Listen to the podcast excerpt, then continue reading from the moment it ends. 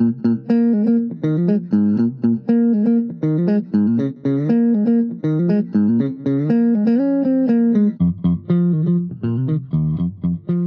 a todos y todas y bienvenidos un día más al podcast de Neurotraining para tu salud. Mi nombre es Andrea San Juan y hoy os vengo a hablar de la prueba del apio, que es una idea que recogí del libro de Empieza con el porqué de Simon Sinek y que he querido traer aquí para hablar sobre el cambio de hábitos y ciertas costumbres que tenemos por aquí que hacemos y que quería ir comentando. Así que si esto te interesa, pues quédate y empezamos.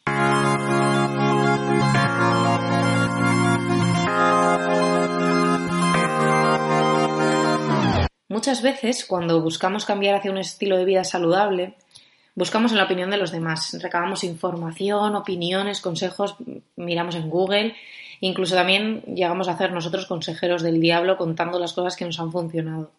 Pretendemos comprender lo que otros han hecho para servirnos de guía de aquello que queremos conseguir. Pero suponer que lo que es bueno para una persona funciona para otra muchas veces es un error. Por ejemplo, un deportista eh, le puede venir bien comer varias veces al día porque necesita comer una cantidad de comida que es mejor que la digiera en distintas tomas, pero una persona con problemas digestivos, la misma recomendación le puede ir fatal. Así que aunque el consejo sea con buena intención, las personas podemos partir de puntos diferentes. Es decir, la idea de copiar un qué hacen otras personas o un cómo lo hacen puede no solo no tener los mismos resultados, sino que encima te lleve por otro camino totalmente distinto. Porque quizás tú antes de saltar tenías que subir cinco escalones que ellos ya han superado en otro momento. En resumen, no siempre las buenas prácticas son buenas prácticas. Y para eso hoy os traigo la prueba del apio. Así que quiero que mm, imagines que vas a una cena con tus amigos, con tus familiares. Ahora mismo, como no se puede, pues lo que tocará será imaginarlo. Y comienzas a comentar que has decidido ir a una nutricionista para mejorar tus hábitos de, vida, de alimentación, porque últimamente pues sientes que algo no va bien, estás con un poco de hinchazón, un poco de molestias digestivas.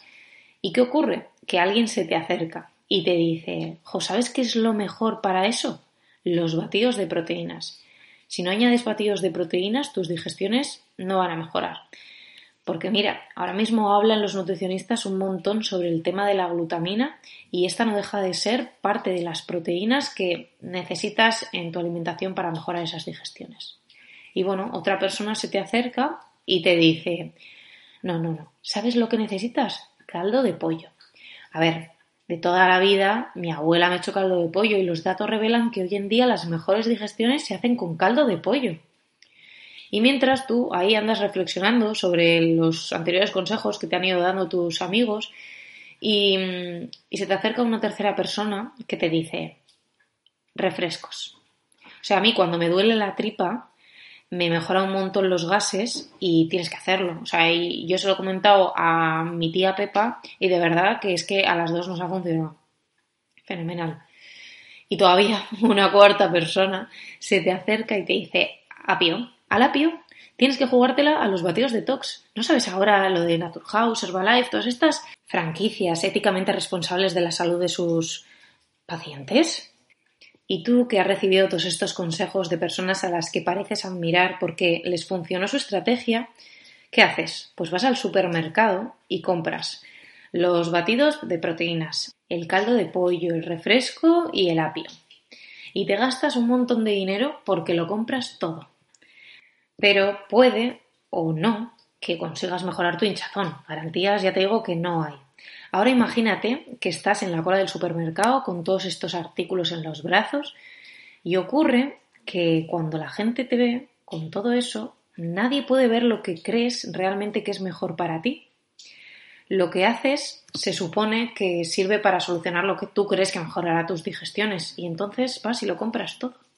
Pero, ¿qué ocurriría si filtraras tus decisiones para beneficiarte de los productos que compraste viéndote solo con el apio y el caldo de pollo, que las personas que pasaran por tu lado verían evidente en lo que crees. Así que la moraleja de hoy es no es que los consejos de los demás no sean buenos, algunos seguro que no lo son, ya te digo, pero lo importante aquí es que no son buenos para ti. Así que eh, con esta moraleja acabamos y es que me parece interesante poder trasladar esto un poquito aquí porque muchas veces cuando una persona se quiere incorporar en un plan de alimentación y le empiezan a bombardear con un montón de información de todo tipo, haz la dieta cetogénica, ahora haz ayunos intermitentes, ahora yo qué sé, haz la dieta de la vecina, pues obviamente todas estas cosas no están ayudando a la persona cuando realmente no sabes lo que a esa persona le va a beneficiar y le va a venir bien.